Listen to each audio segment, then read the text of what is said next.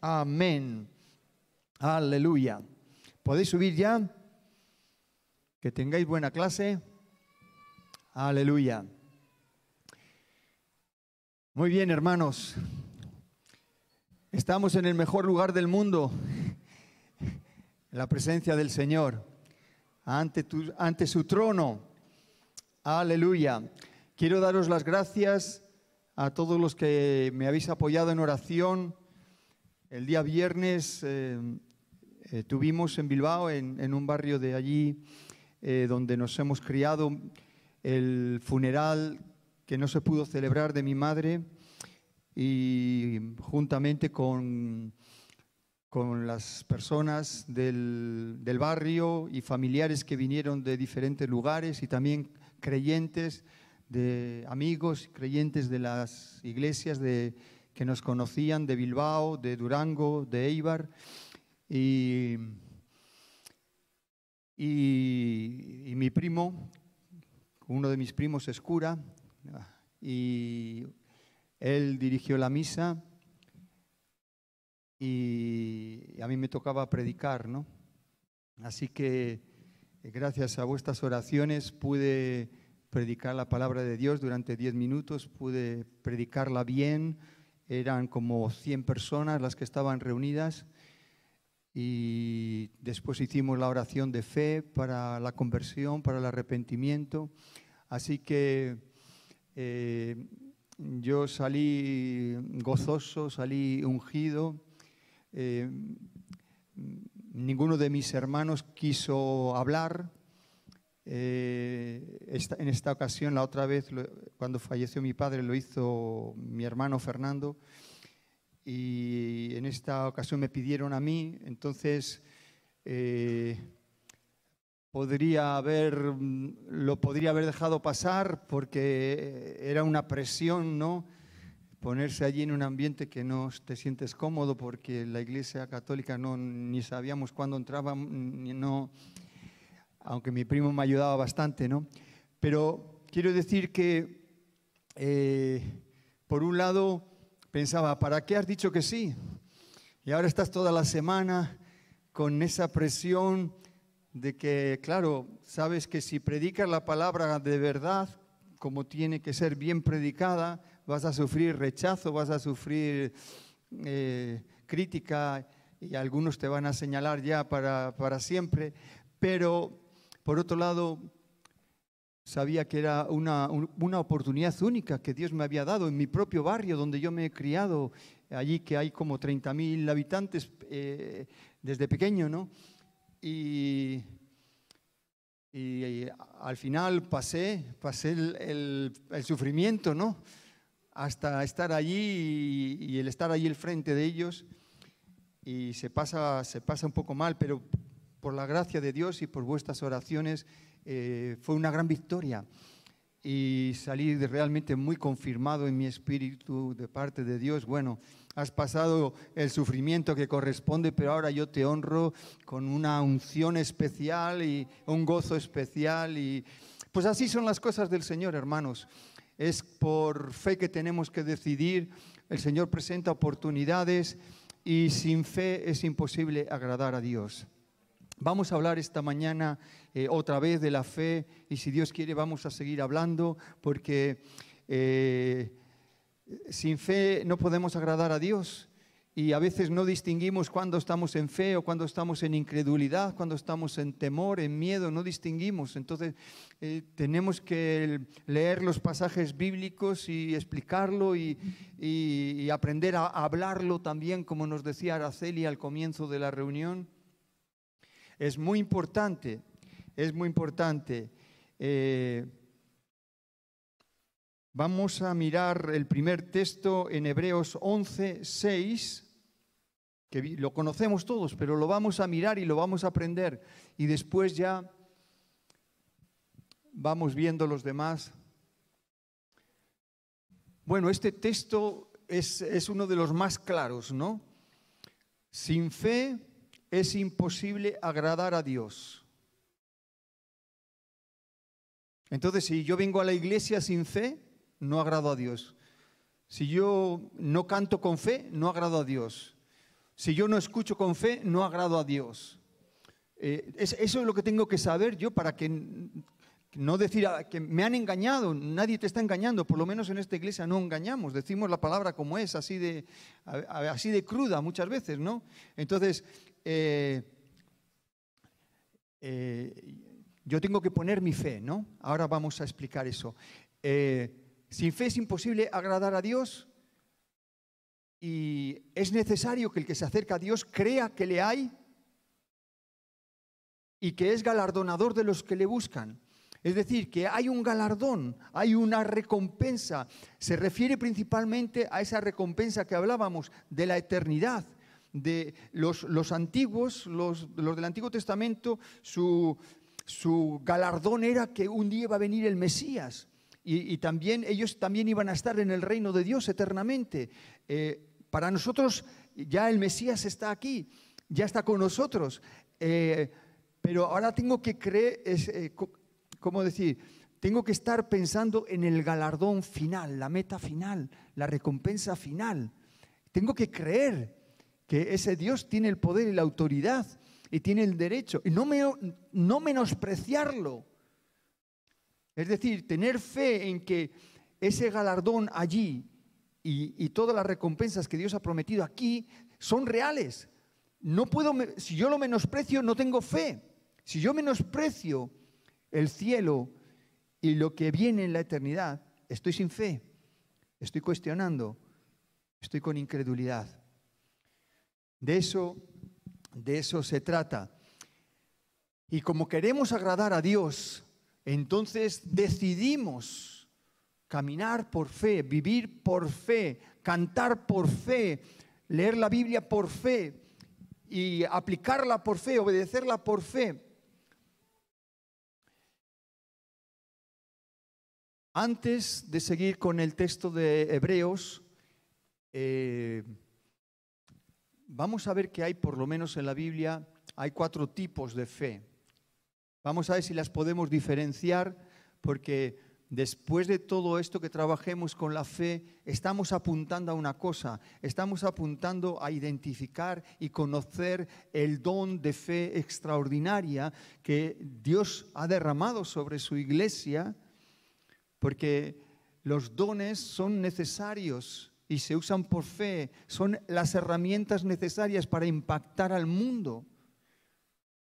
Y no los estamos usando como debiéramos, por falta de conocimiento o por, falta de fe, pero entonces estamos fallando a la meta.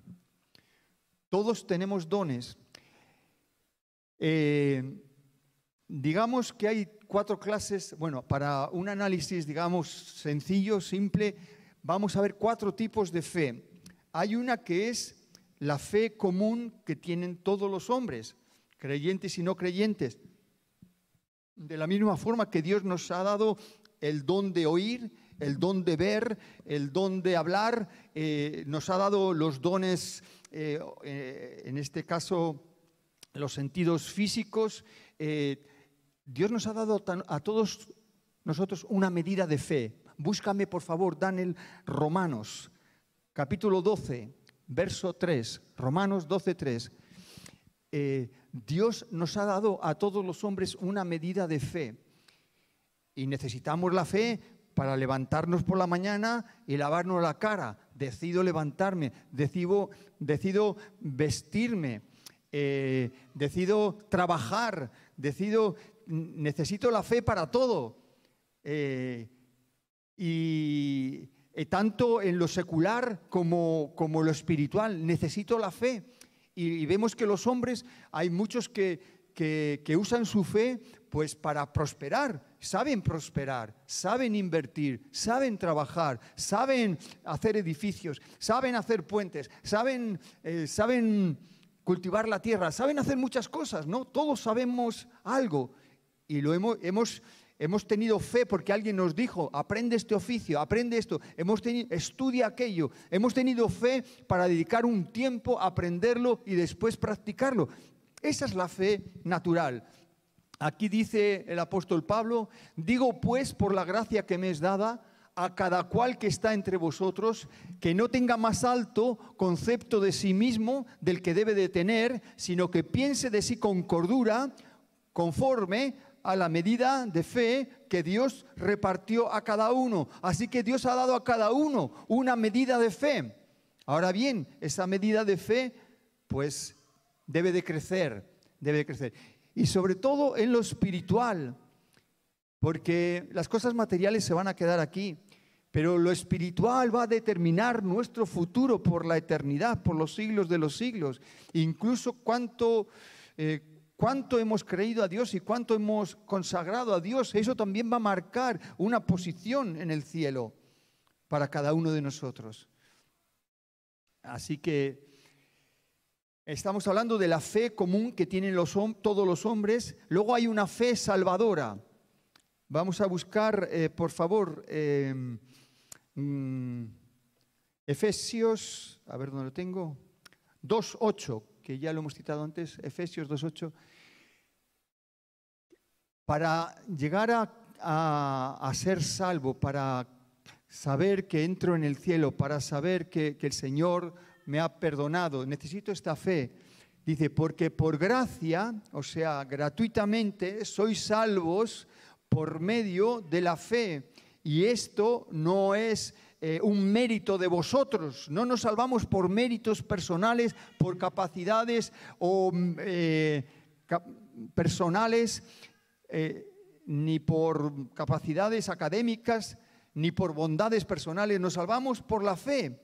Y eso es un regalo de Dios, es un don de Dios, es un regalo de Dios. Así que hay muchas personas que no quieren usar su, fe para, para recibir la salvación. Hay muchas personas que no quieren, tienen su orgullo o sus tradiciones o sus miedos a lo que va a decir, eh, qué dirán los demás. Eh, no quieren tener esta fe para salvarse, no quieren aplicarla, no quieren reconocer que son pecadores y que necesitan a Dios, no quieren, porque por eso ¿Qué van a pensar mis familiares? ¿Qué van a decir mis amigos? ¿Qué van a decir los compañeros de trabajo? Eso quiere decir que para esas personas son más importantes esos hombres que, que Dios. Esto es terrible, ¿no?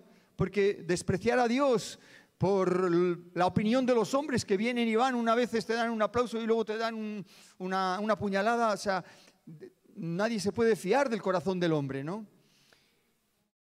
Pero bueno, estamos hablando de que hay fe común para todos los hombres, hay fe para salvarse. Gracias a Dios que yo me he salvado. Porque yo le tengo mucho miedo al infierno y no quiero ir al infierno. Yo no quiero pasar ahí la eternidad. Quiero estar con Dios. Yo quiero estar en la gloria. Yo sé que, que estoy viviendo ya en la gloria y que voy a seguir viviendo por toda la eternidad en la gloria. Cueste lo que cueste. Gloria a Dios.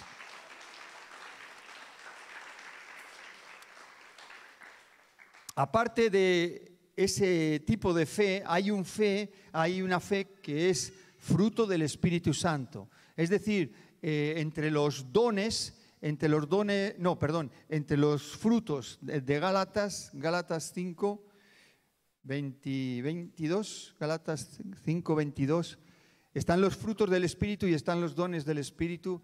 Ahora estamos hablando de los, de los frutos porque el fruto del Espíritu es amor, primero. O sea, si tú tienes el Espíritu Santo, tiene que salir de ti esto.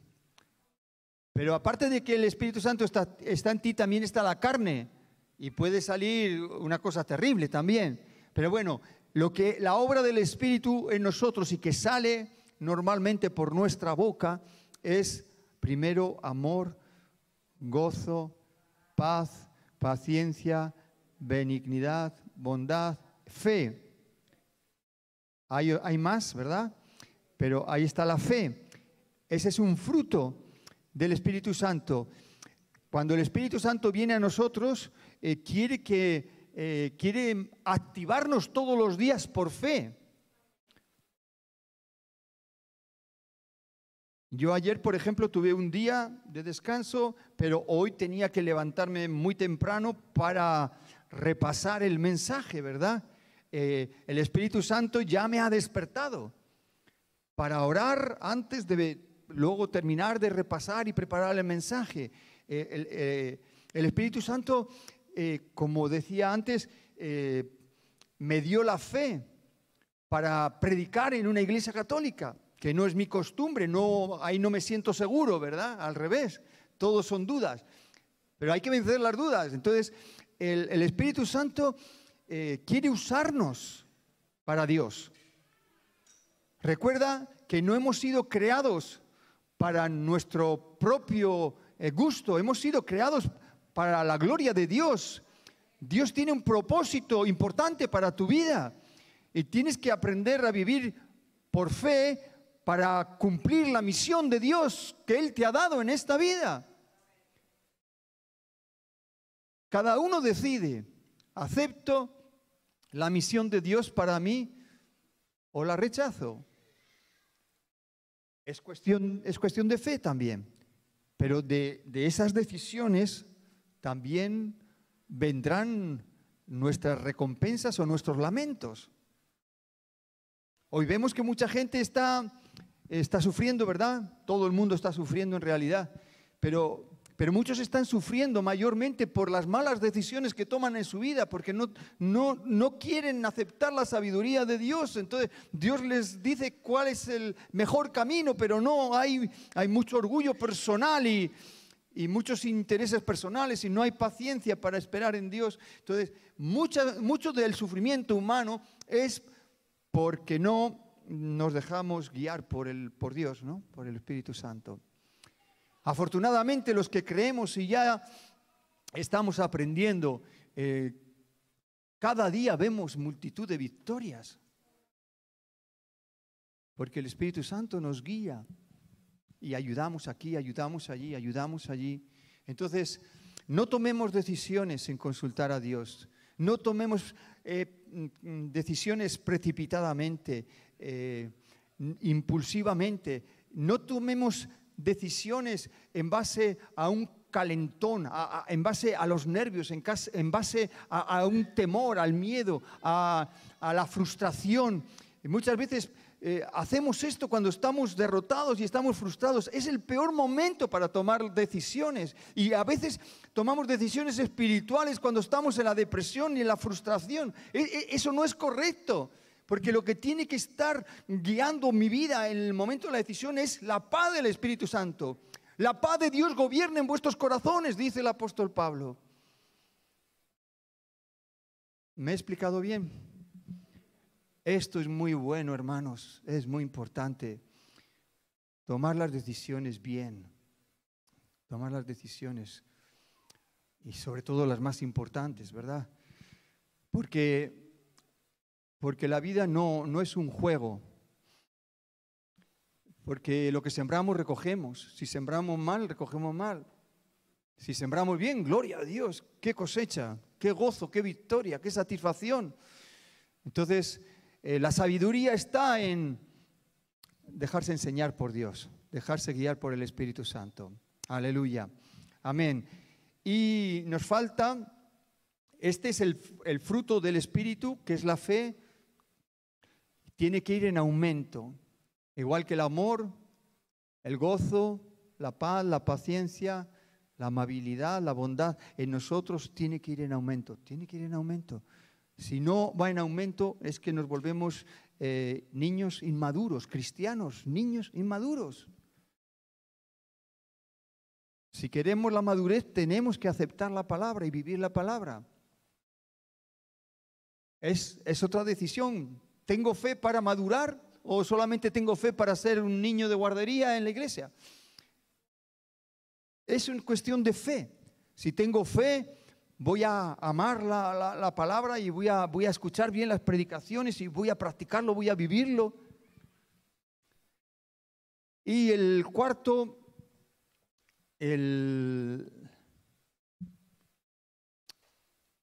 la cuarta clase de fe es lo que se llama el don de fe.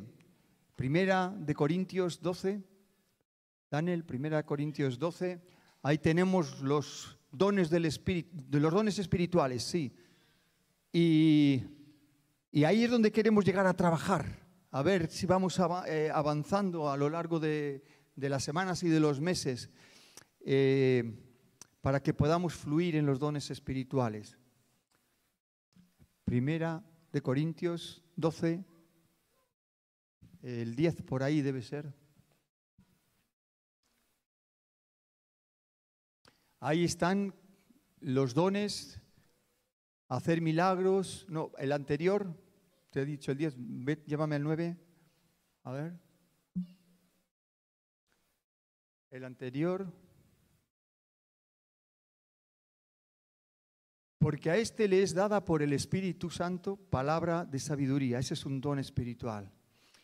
Ya lo explicaremos. A otro palabra de ciencia. Ya, en la Biblia hay muchos ejemplos, ya los explicaremos también. Eh, siguiente, por favor. A otro fe.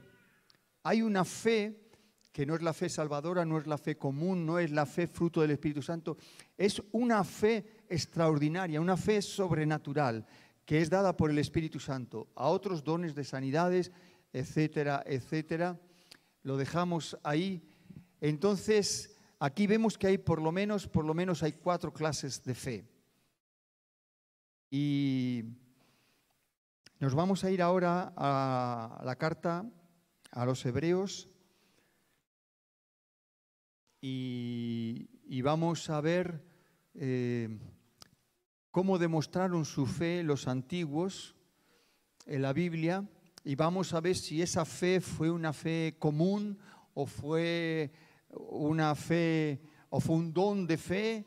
Vamos a ir viendo ejemplos bíblicos y vamos a ver las posibilidades de la fe en cada uno de los aspectos de la vida, de las, de las áreas de la vida.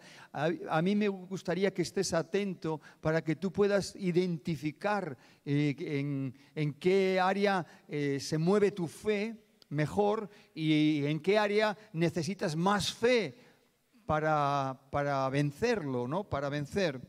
Así que estamos en Hebreos, ¿quién me lo busca? ¿Ves capítulo 1, versículo, no, capítulo 11, perdón, verso 1. Sí. Vamos a empezar con la definición. Hebreos 11, Hebreos 11. Ya está. Ah, vale. Es pues, aquí tenemos la mejor definición de la fe, después vamos a dar otras, ¿no? La fe es certeza. Tengo la certeza de lo que estoy esperando. Estoy esperando porque he orado. He orado a Dios. Atentos, hermanos, atentos. Algunos estáis perdiendo lo mejor. Es la fe certeza de lo que se espera. Es convicción de lo que no se ve. Tengo la convicción, Dios me va a proveer. Tengo la convicción, Dios me va a sanar. Tengo la convicción, mi hijo se va a salvar. Y, ahí invierto fe, invierto fe. Tengo la convicción, voy a vencer en este problema. Voy a tener la, la sabiduría para este problema. Así que la fe es certeza y es convicción. La fe es seguridad. Estoy seguro. Siento una seguridad. Esto es así. Por ejemplo, siento la seguridad. Tengo que trabajar. Está claro, ¿verdad? Todos debiéramos de tener esa seguridad. Tengo que trabajar. Es mi responsabilidad. No es cierto. Ahí no, no lo cuestiono, no dudo. Así también con eh, los desafíos, los desafíos que tenemos cada día, cada semana, cada mes, cada año, los desafíos, hay que abordarlos con la fe. Y vamos a ver cómo lo hacían los antiguos. En primer lugar, eh,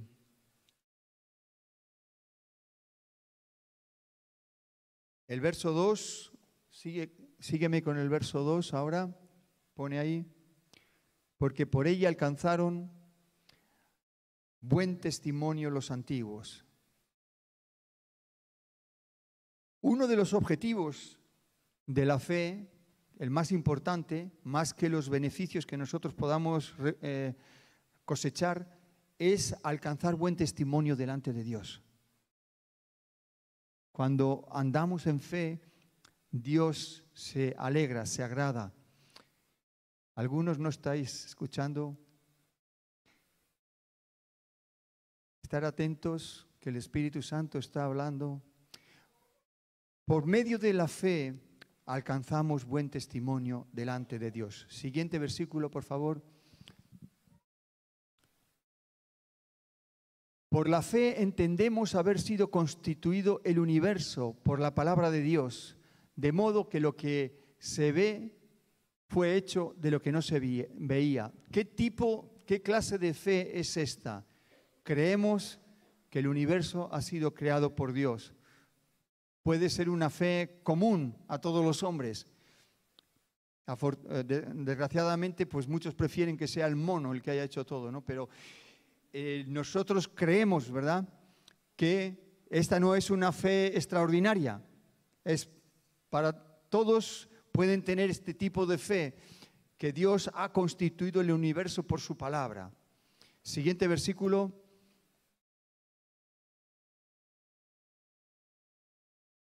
Por la fe, Abel, que antes lo hemos citado, el hijo de Adán y Eva, uno de los hijos, ofreció a Dios más excelente sacrificio que Caín, su hermano, por lo cual alcanzó testimonio de que era justo.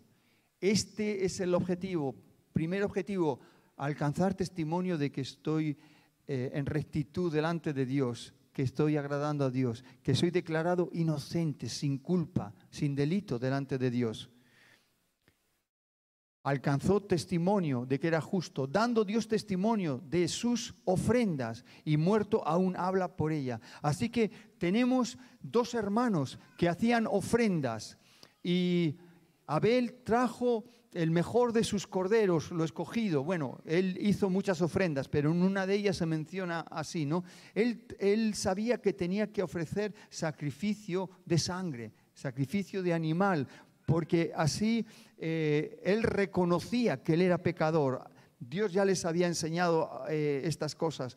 Eh, y, y, él ofreció de esa manera, reconociendo que necesitaba a Dios y que necesitaba el perdón de Dios. En cambio, Caín llevó ofrendas del fruto de la tierra, pero ignoraba, a propósito ignoraba el reconocer sus pecados y también reconocer que necesitaba de Dios. Así que uno obró con fe porque quería agradar a Dios y el otro obró sin fe y, y bueno, y pues tuvo una vida bastante desgraciada Caín, incluso mató a su hermano Abel, etcétera, pero pero, pero Abel lleva ya casi seis mil años en el cielo, así que se fue derecho enseguida para, para el cielo. ¿Qué tipo de fe es esta que ofreció a Abel, a Dios? Sería eh, la, fe, la fe como fruto del Espíritu Santo uno de los frutos del Espíritu Santo? Yo creo que sí, porque muchos no tienen la fe para la fe común, para hacer una ofrenda agradable a Dios. Por ejemplo, cuando venimos a cantar, cuando venimos a la iglesia, eh, podemos venir con fe y entonces estamos agradando a Dios y somos declarados justos por Dios. Pero podemos venir a la iglesia y, podemos estar despistados, sin fe. O podemos estar, cuando cantamos, podemos estar cantando fríamente, mecánicamente, sin ponerle el sentimiento, el fuego, la pasión. Entonces, eh, está claro, una cosa agrada a Dios y otra cosa mm, desprecia a Dios. El que yo esté ignorando a Dios en mi vida y sobre todo en medio de un servicio eh, dedicado a Él, ¿no? Todas esas cosas tienen, eh, tienen mucho valor en el cielo. Cómo vivimos y cómo, y cómo sabemos portarnos de la delante de, la presencia de Dios. ¿Cómo estarías tú delante de, del rey de España, no? ¿Cómo te portarías? si te dejan acercarte a Él eh, tenemos que saber comportarnos también, depende con qué personas, ¿verdad? Cuanto más con el Creador. Y esto nos lo ha enseñado Dios a los hombres, porque el nosotros tenemos parte del carácter de Dios. Pasamos al siguiente, el verso 5, por favor. Ahora vemos la fe de Enoch. Enoch fue uno de los nietos por ahí, o bisnietos de Adán y Eva, y dice que Enoch fue traspuesto, es decir, fue trasladado desde el cielo al, perdón, desde la tierra al cielo sin morir. Fue traspuesto para no ver muerte y no fue hallado, porque lo traspuso Dios. Y antes de que fuese traspuesto, vaya palabrota, ¿no? tuvo testimonio de haber agradado a Dios. Es decir, la Biblia dice en el libro del Génesis que Enoch caminó con Dios 300 años. En aquel tiempo ya sabemos que los hombres vivían hasta 900 años, hasta que Dios dijo, por causa de la maldad que había sobre la tierra, sea la edad de los hombres hasta 120, ¿no? Pero eh, Enoch caminaba con Dios, disfrutaba con Dios, hablaba con Dios, estaba continuamente, eh, era amigo de Dios. Y, en uno de esos, de esos caminar juntos, pues ya se lo llevó al cielo sin morir, ¿no? Eh, ¿Cuál era la fe de Enoch? Pues tenía fe en ser amigo de Dios, en caminar todos los días con Dios. Esa era la fe. Quizá no parezca un don de fe eh, extraordinario, pero era constante, muy importante, no era una fe constante, siempre amigo de Dios, siempre caminando con Dios. Y, y Dios le declaró justo, tanto es así que se lo llevó sin dejarle morir ni nada, ¿no? Se lo llevó así. Leemos el verso 6, bueno, ya lo hemos leído, que es la definición. Lo ponemos otra vez, a ver si lo aprendemos. Pero sin fe es imposible agradar a Dios, porque es necesario que el que se acerca a Dios crea que le hay y que es galardonador de los que le buscan. Es muy, es muy importante que no solamente tenemos que creer en la existencia de Dios, porque los demonios también creen en la existencia de Dios y, y tiemblan. Sí, Muchos creen en la existencia de Dios. Creer, creer en Dios es una cosa y creer a Dios, lo que Dios dice, es otra cosa. Creer lo que Dios dice en su palabra para vivirlo, eso es lo que estamos hablando. Eso es lo que estamos hablando. Los demonios también creen en Dios y, y están en el infierno y se van a quedar en el infierno. Creer a Dios. ¿Qué dice Dios? ¿Cuál es la sabiduría de Dios? ¿Cómo debo de vivir? Con fe. ¿Por qué? Porque si no, no sirve de nada lo que yo haga. Si no lo hago con fe para Dios, no sirve de nada. Al contrario, es una demostración de autosuficiencia, de prepotencia, de orgullo, etc. ¿Cómo no voy a vivir yo como Dios manda? Si hasta lo tenemos en el refrán castellano, ¿no? ¿Cómo no voy a vivir como, yo, como Dios manda? Tengo que vivir como Dios manda. Eso es lo mejor para mi vida. Me conservo más sano, más guapo, más próspero, más todo. Más victorioso. Y además cumpliendo la misión de Dios, cumpliendo la misión de Dios. Tú ves que Jesús mandó una misión a los discípulos.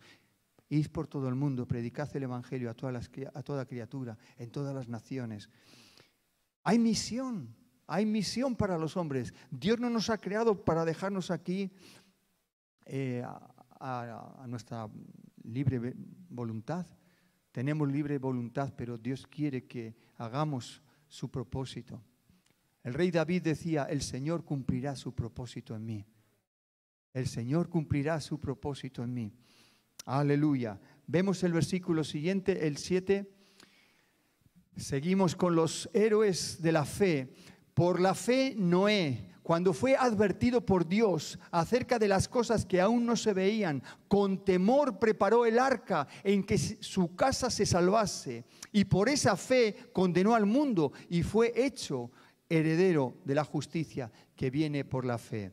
¿Qué tipo de fe tenía Noé? Aquí yo sí que creo que esta fe era un don de fe, porque Dios le dice a Noé, eh, voy a mandar un diluvio al mundo y se va a hundir toda la tierra, hasta los montes, todo se va a quedar cubierto. Así que prepara un arca. Dios advirtió a Noé, la maldad era tan grande, la perversión era tan grande sobre la tierra que Dios quería destruir el mundo. En ese momento dice la Biblia que Dios arrepintió de haber creado al hombre. Entonces, eh, Dios le manda a construir un arca grande, sin herramientas como las que tenemos hoy, eh, sin grúas, en un arca grande. No tenía tanta forma de barco como la dibujan, pero, pero vienen todas las distancias, todos los, los, metrajes vienen ahí en la Biblia. de hecho, estuvieron 100 años construyendo el arca. Y mientras tanto, la gente le preguntaba, Noé, ¿qué haces? Es que Dios es que Dios me ha profetizado que va a mandar un diluvio. Imagínate, la gente de la tierra, todos se morían de risa de Noé. Todo el mundo le insultaba, todo el mundo le criticaba, no querían creer en Dios. Pero eso es un, un don espectacular de fe. Aunque todo el mundo está en contra de ti, menos tu mujer, tus tres hijos y sus esposas. Eran los únicos hombres. Ahí las mujeres también eran carpinteras, todas tenían que hacer el arca. Cien años trabajando de carpinteras y de carpinteros. Y tú ves que la fe no es solamente creer en Dios, la fe es hacer el arca. La fe es hacer. Yo creo la palabra de Dios y cumplo la misión. La misión era 100 años hasta que vino el diluvio. ¿Quién aguantaría? ¿Quién tendría una fe tan constante, tan persistente, tan... ¿Cómo creyó la profecía, la, la, advertencia que Dios le dio a Noé? ¿Cómo lo creyó ese hombre contra todos? Pues hay veces en la vida que nosotros, los hijos de Dios, tenemos que estar solos contra el mundo, por así decirlo, ¿no? Y tenemos que mantener nuestra fe. No maleducadamente, ¿no? No como un bestia, no, no, no. Con amor, pero mantenernos en nuestra misión que Dios nos ha dado. Tenemos también el apoyo de las autoridades de la iglesia, el consejo de los mayores y todo eso, ¿verdad? Que siempre es conveniente, pero bueno, vemos aquí un héroe de la fe, construyó un arca. O sea, su fe le costó un trabajazo, un trabajón, ¿no? Su fe tuvo que tener mucha consagración, mucho empeño, tenía que ser muy, muy consagrado a Dios para trabajar tan duro tantos años, por algo que no se veía, ¿sabes? Además, nunca había llovido sobre la tierra, sino que vivían de los pozos y del vapor que había y todavía no había llovido sobre la tierra. Y tenía que explicar a la gente, decir que va a caer agua de arriba. No le creyeron, nadie le creyó a Noé. Sin embargo, él heredó la declaración de justo, justicia delante de Dios, declarado limpio, inocente, sin culpa, que agradó a Dios. Ese es el objetivo principal en la vida. Para eso hemos sido creados. Y todo lo demás son los caminos y las pruebas que tenemos que superar, ¿no? Porque Dios nos está probando. Después lo vamos a ver con Abraham. Siguiente versículo, el 8, por favor. Por la fe, Abraham, siendo llamado, estaba allí en el sur de Pakistán, ¿no? Siendo llamado, obedeció para salir al lugar que había de recibir como herencia y salió sin saber a dónde iba. Es decir, que Dios le dice a Abraham, ven, deja tu tierra, deja tus tierras, deja tus propiedades, deja tu familia, ven a una tierra que yo te mostraré. Y no le dijo cuál era, solo dijo, sal y camina. Así le dijo Dios a Abraham, así le llamó. Y Abraham obedeció y dejó sus tierras y sus propiedades y, salió con lo que tenía, sí, con el ganado, con los criados, con lo que tenía. Pero no sabían, obedeció sin cuestionar a Dios. Tremendo, ¿no? Obedeció cediendo todos sus derechos. No reclamó, ay, que me he hecho, me acabo de terminar un palacio y ahora me tengo que ir, ¿no? Ahora me he preparado las mejores, los mejores terrenos de cultivo, he plantado todos, todos los olivos, he plantado todos los frutales y ahora lo tengo que dejar aquí todo. No, simplemente no cuestionó, simplemente obedeció y renunció a todos sus derechos para agradar a Dios. ¿Sabes que Dios te puede pedir esto? Sí, no quiero asustarte, pero pero Dios eh, lo puedes ver cuando Jesús llamaba a la gente también, ¿no? Pero eso no es malo. El que Dios esté pensando en ti y en mí, eso no es malo. El que Dios tenga una misión para ti, eso no es malo. Eso es una bendición. Dios tiene un proyecto para tu vida. Y, y es maravilloso que, que Dios cuente con nosotros y que nosotros podamos también eh, dar esos pasos de fe. Aleluya. Siguiente versículo.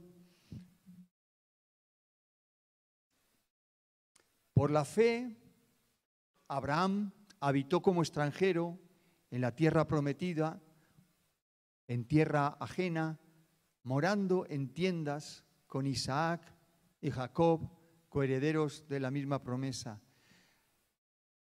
La fe de Abraham le permitió eh, vivir toda su vida en tiendas y a su, a su, hijo y a sus nietos también. Ellos eh, vivían como extranjeros y no se hicieron casas allí todavía. Y bueno, esta fe de Abraham, ¿qué tipo de fe es? Dios le llama para dejar su familia, sus tierras, sus posesiones y es una fe, es un don de fe también, ¿no? Tener una fe extraordinaria. También hay que tener una fe extraordinaria, pienso yo, para, para eh, no edificarte, no edificarte pues tu casa y tu, y tu palacio y lo que sea, y vivir en tiendas, también hay que tener fe, mm, fe sobrenatural para eso, porque es eh, renunciar a muchos derechos para la vida. Leemos el siguiente, el 10, Hebreos 11, 10. Porque esto es lo que pensaba Abraham. Esperaba la ciudad que tiene fundamentos, cuyo arquitecto y constructor es Dios. Así que ellos todo el tiempo estaban teniendo en mente esa ciudad celestial, esa ciudad de Dios. Ellos no entraron a vivir en ninguna ciudad, se conservaron, digamos, eh, se santificaron en ese sentido, se guardaron de lo mundano, pero ellos esperaban esa ciudad cuyo arquitecto y constructor es Dios, pero ellos no la vieron, no la vieron construida de, de esa manera, ¿no? Eh, luego lo explica más adelante. El, el 11, por favor. Por la fe también la misma Sara, siendo estéril, recibió fuerza para concebir y dio a luz fuera del tiempo de la edad, porque creyó que era fiel Dios quien lo había prometido. ¿Qué tipo de, de fe era la fe de Sara? Ella era estéril y era ya vieja, había pasado el tiempo para concebir. pero dice que ella eh, por la fe recibió fuerza para concebir. ¿Qué tipo de fe? Es un don de fe. Es un don de fe. Es curioso que podría decir Sara y podría decir Abraham, vaya, eres el Dios de los cielos. Nos has llamado a una misión. Tenemos que abandonar todo y tú eres nuestro Dios, pero yo soy estéril, tengo un problema muy serio, es un desafío muy grande. Lo mismo le pasó a, a Rebeca y lo mismo a Raquel, fueron estériles, pero fueron para la gloria de Dios, porque Dios quería hacer algo sobrenatural en ellas. ¿Te das cuenta que Dios permite las cosas para mostrar después su gloria y su poder? Así que Dios produjo, después de los años, esa fe en Sara para concebir, fe para concebir, fe para dar a luz. El texto hebreo es dar hacia afuera, ¿no? Fe.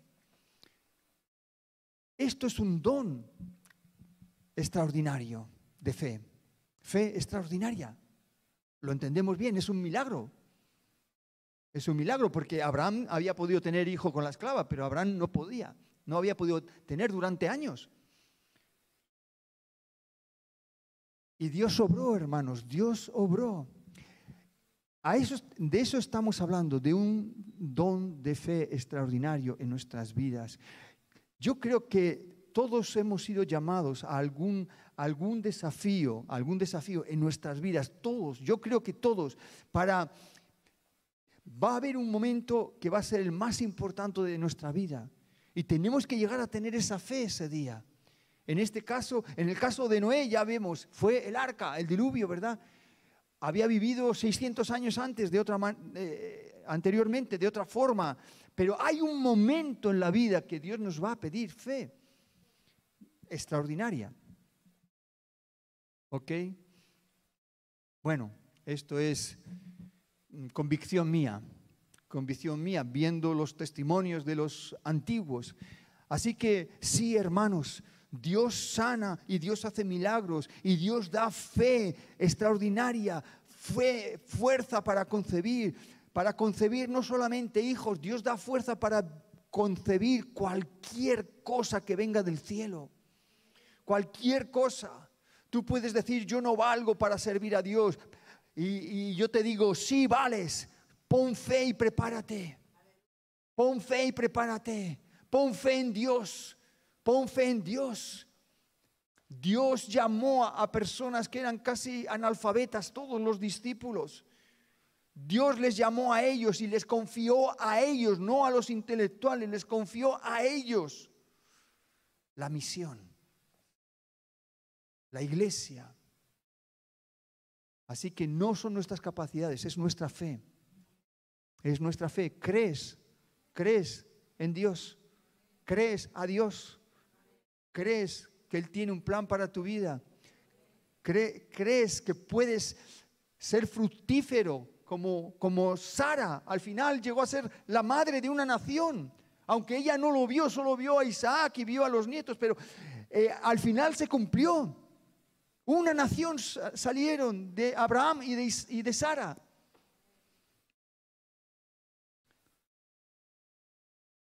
Y tuvieron fe.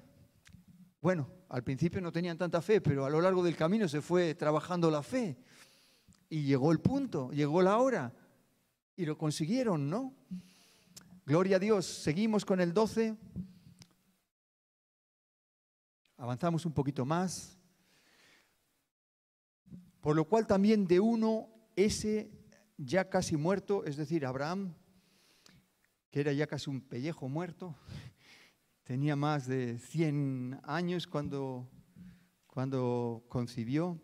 Salieron como las estrellas del cielo en multitud y como la arena innumerable que está a la orilla del mar. Gloria a Dios, una nación, Israel. Versículo 13. Conforme a la fe murieron todos estos, es decir, eh, Abel, Abraham y Sara sin haber recibido lo prometido. Solo vieron en parte, sino mirándolo de lejos, creyéndolo, saludándolo, confesando que eran extranjeros y peregrinos sobre la tierra. Es decir, que la fe está saludando ya la promesa que llega. ¿Entiendes eso? Estás viendo como cuando vemos que viene un familiar ahí eh, con el coche o yo qué sé, en el avión y, y ya vamos saludando, ¿no? Yo ya estoy saludando a mi hijo pequeño que vive en Córdoba, que viene en agosto. Ay, todos los días le digo a Aurora, vamos a ver a, a ¿no? Y a su mujer. Ya le, dice Aurora, el día 15 empezamos con la cuenta atrás, un día menos, un día menos, un día menos, porque solamente le vemos una vez o dos al año. Entonces, ya estamos por la fe, estamos saludándolo, mirándolo de lejos, creyéndolo, creyéndolo.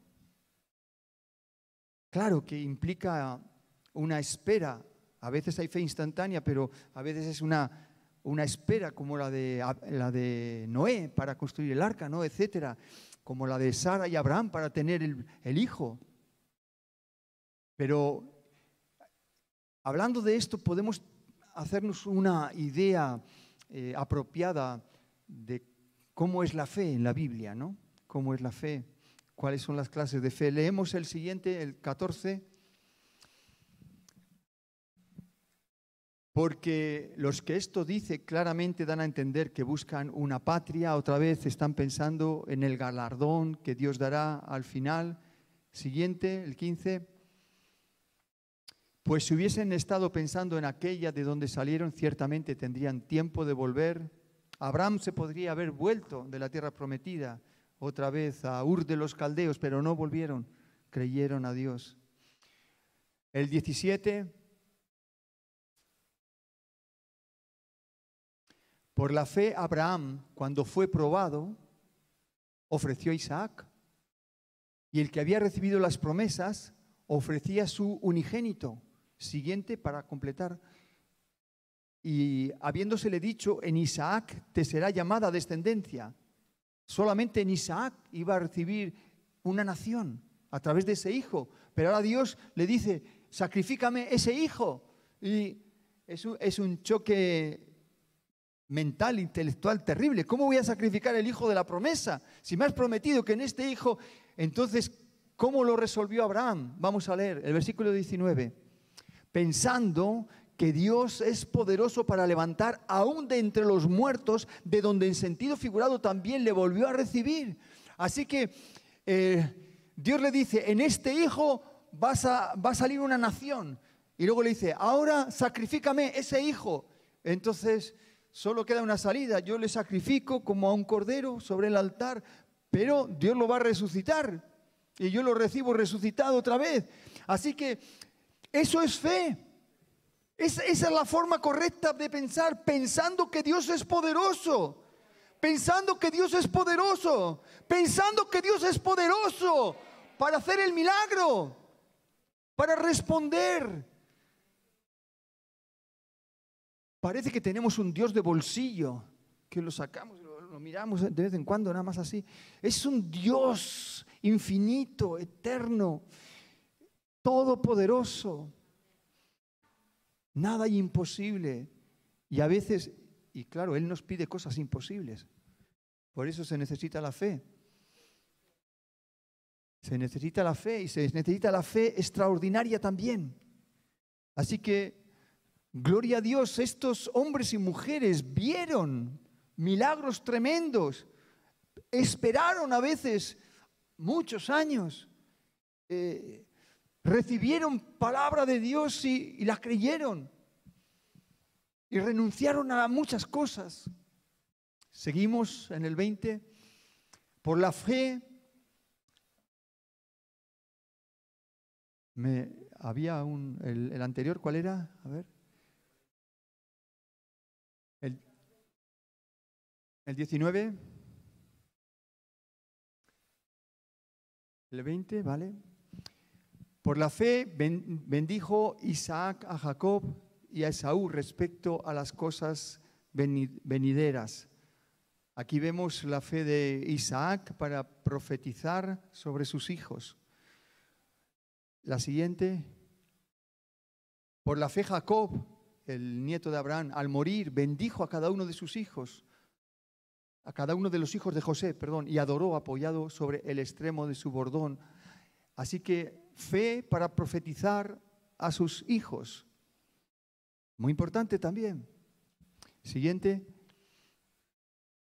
Por la fe, José, al morir, eh, uno de esos hijos que había bendecido Jacob, al morir, mencionó la salida de los hijos de Israel y dio mandamiento acerca de sus huesos. Es decir, José, que había sido levantado por Dios eh, para ser gobernador de Egipto, detrás del faraón era el segundo que mandaba, pero al morir él sabía que Israel no se podía quedar en Egipto, tenía que salir. Y entonces dice, cuando salgáis de vuelta a la tierra prometida que Dios dio a nuestros padres, entonces llevar mis huesos. José tuvo fe. Pasaron 400 años hasta que se cumplió. Y llevaron los huesos de José hasta la tierra de Palestina. Así que otro tipo de fe, fe profética también, en este caso. Seguimos. Por la fe Moisés, cuando nació, fue escondido por sus padres por tres meses porque le vieron niño hermoso y no temieron el decreto del rey. El, faraón había dicho matar a todos los niños, ahogarlos en el río, en el río Nilo. Pero eh, Amrad y Jocabed, creo que se llamaba así el padre, eh, Amram y Jocabed, los padres de Moisés, ellos escondieron al niño, se arriesgaban a que los matase el faraón, ¿verdad? Pero ellos tuvieron fe, porque creyeron que ese niño tenía algo de Dios. Algo, no sé si Dios les había revelado algo, pero sabían que se tenían que jugar la vida por ese niño. Tuvieron fe para arriesgarse. Tuvieron fe para salvar al niño. Es así también para nosotros, que Dios quiere que tengamos fe para salvar a otros. Pero a veces tenemos que arriesgarnos, tenemos que pasarlo mal y tenemos que, como salvando las distancias, ¿verdad? Como yo tuve que pasar un poquito de mal rato allí en la misa de, Bilbao, ¿verdad? Para que, para a ver si alguien hace la oración, a ver si alguien se, se salva. En especial había una prima mía que era mucho más joven que yo, que no la he conocido mucho, y, yo le había hablado del Evangelio, en la casa de mi madre le había hablado, ella tendría cerca de 20 años por ahí, y le había hablado del Señor y todo eso, aunque mi tía me estaba mirando así como, ¿qué estás haciendo con mi hija? Pero yo fui obediente a Dios y le di el Evangelio y sabía que iba a venir al funeral, ¿no? Ella es ahora psiquiatra, ¿no? Y, y yo estaba pensando en ella cuando estaba predicando. Si, si esa semilla de la palabra, del Evangelio que quedó en ella y que ahora eh, vuelve otra vez en ella, ¿no? A, escuchar, a ver si se activa, ¿no? Y pude hablar un ratito con ella, pero no, no se podía mucho tiempo porque, era, bueno, éramos muchos y... Pero bueno, hay que creer, ¿no? Que yo me salí de, de la Iglesia Católica, la palabra de Dios no vuelve vacía, la palabra de Dios no vuelve vacía. La palabra de Dios no vuelve vacía. Yo he predicado lo mejor que he sabido, eh, con, muchas dificultades, pero, pero lo he hecho. Eh, les, he, les, he, mostrado claramente el camino de salvación y hemos hecho la oración de fe. La palabra de Dios no volverá vacía. Algún día me contarán los que se salvaron. ¿no? Una vez cuando regresaba del barco de, la Marina de Guerra, eh, regresaba de permiso y y estuve en el tren cuando yo mm, estuve evangelizando esa noche, esa madrugada, hasta que íbamos llegando para aquí, para, para Vitoria. Eh, estuve evangelizando a, algunas personas y después de unos años fuimos a un retiro de iglesias y, allí se me acerca una jovencita que había sido una niña en, en, el tiempo de que yo le hablé a su madre en el tren, ¿no? y me reconoce y me dice, tú eres Ramón, nos hablaste en el tren, mi madre y yo nos hemos salvado, mi madre y yo estamos en la iglesia en Bilbao. Habían pasado 15 años por lo menos, ¿no? Estas cosas pasan. A veces no nos enteramos, ojalá nos enterásemos, ¿verdad? Pero la palabra de Dios no volverá vacía. Aleluya, la palabra de Dios no volverá vacía. Aleluya.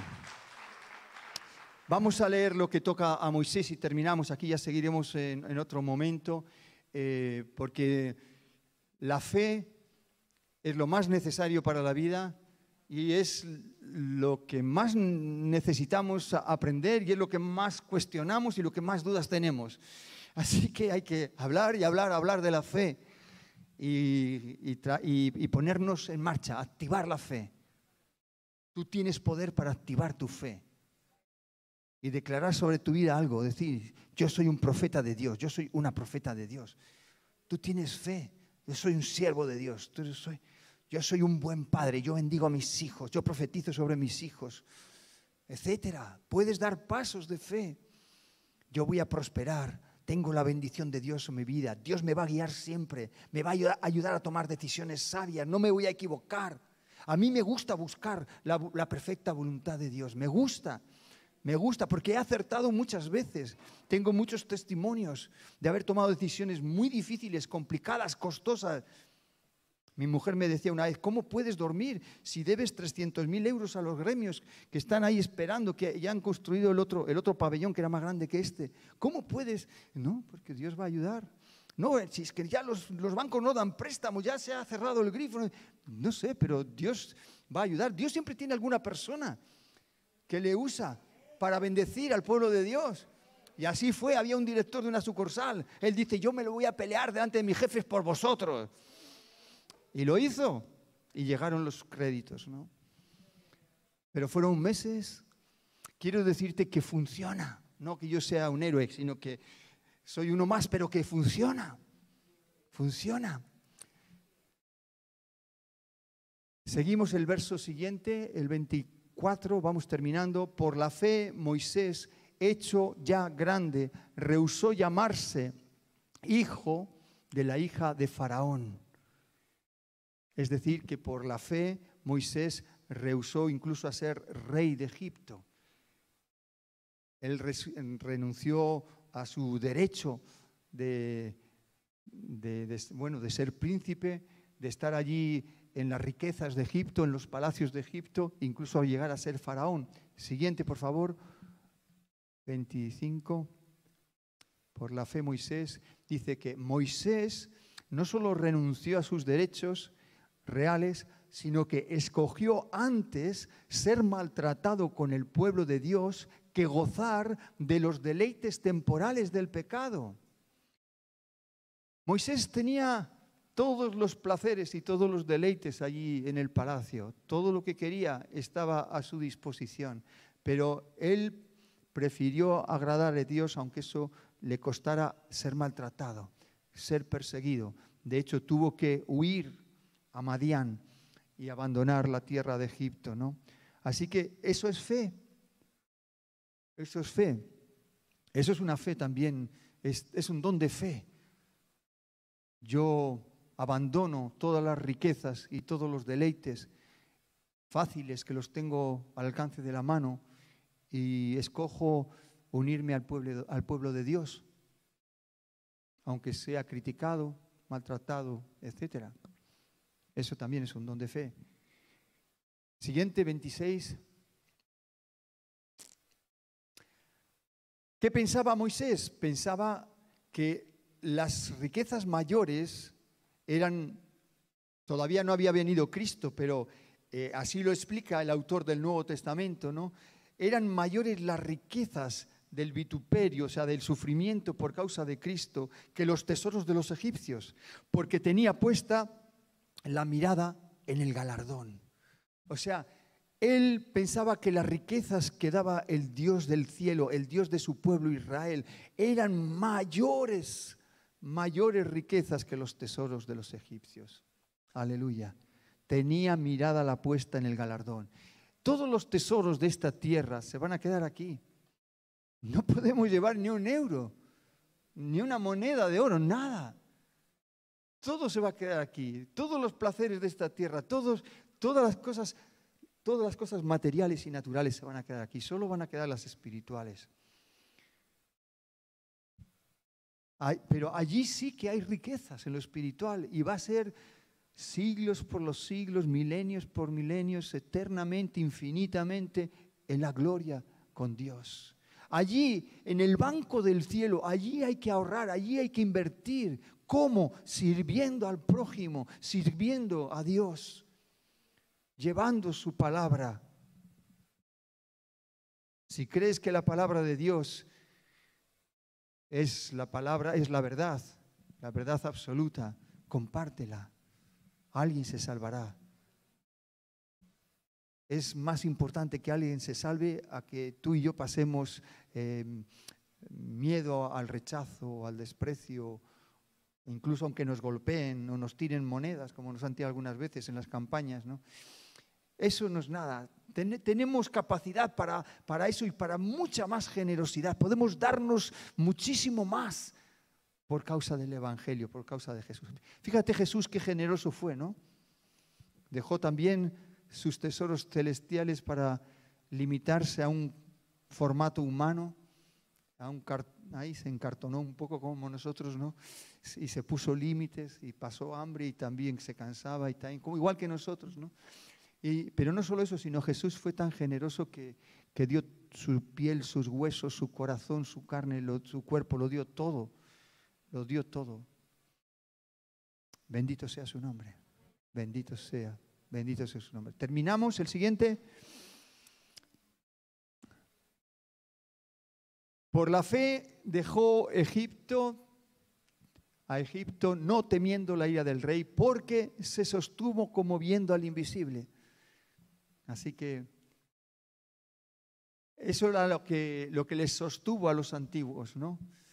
No veo a Dios, pero le siento y, sé que es la verdad y, sé que es lo que tengo que hacer y, y agradó a Dios esto y Dios lo usó tremendamente a Moisés, quizás el hombre que más poder ha demostrado en la historia de la humanidad. Siguiente, 28. 8, ya estamos terminando, terminando. Por la fe celebró la Pascua, la aspersión de la sangre, para que el que destruyera a los primogénitos no tocase a ellos.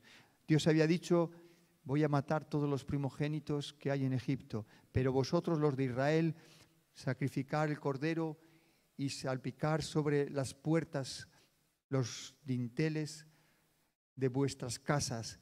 Y cuando pase el ángel de la muerte, morirán todos los eh, primogénitos egipcios y todos los primogénitos de sus animales, de sus bestias, pero sobre vosotros no pasará nada. Por eso nosotros también, hermanos, tenemos que tener fe para cubrirnos con la sangre de Jesús. En este tiempo de pandemia también, nosotros como pueblo de Dios estamos bajo la sangre. Tenemos que creerlo y tenemos que declararlo con, con nuestra boca Tuve una conversación con mi madre justo una semana antes de fallecer ella y, estábamos hablando de la, epidemia y, ella, yo le dije, no salgas, no salgas tanto, pero bueno, ya era tarde, ya lo había, ya se había contagiado.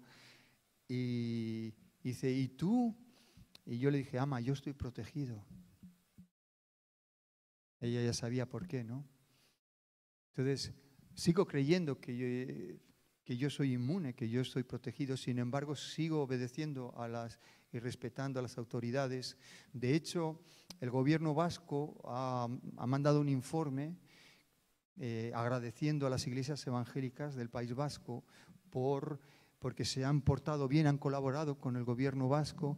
Y, es más, el, Endacari ha pedido que sigamos eh, las iglesias también ayudando al gobierno vasco, si, alguien viene de fuera, eh, pues comunicarlo para que enseguida le puedan hacer gratuitamente el PCR, lo, dan gratuitamente para, que nos, para protegernos a nosotros, nos dicen, pero para proteger la ciudad y, todo, todo lo demás.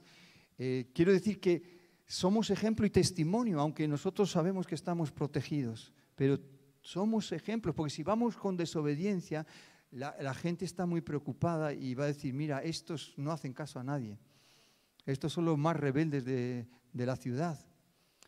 Y, y, eso no nos sirve a nosotros, porque tenemos que dar buen testimonio para que nos crean el Evangelio. Tenemos. Siguiente. Estamos bajo la sangre de Jesús. Por la fe pasaron el mar rojo, aquí terminamos, como por tierra seca, e intentando los egipcios hacer lo mismo, fueron ahogados. Mira, esto es una, un don de fe extraordinaria. Dios le dice a Moisés, usa tu vara y separa el mar. Imagínate que te dice a ti, venga, Jenny, separa el mar. Y que se ponga todo seco del momento. Y cruzáis vosotros, ¿no? Hay que tener fe o no hay que tener fe para eso. Pues Moisés tuvo que hacerlo. Venían los egipcios por detrás, tenían el desierto a los lados y tenían el mar por delante, el mar rojo, y, y, todos estaban temblando y Moisés le dice, ¿qué? Señor, y, y dice el Señor, ¿qué tienes? Usa la vara, dale, con autoridad, separa las aguas. Se separaron las aguas y cruzaron en seco e intentando hacer lo mismo los egipcios, pasar por el mismo camino, ellos fueron atrapados por las aguas. La fe, el don de fe hace estas cosas.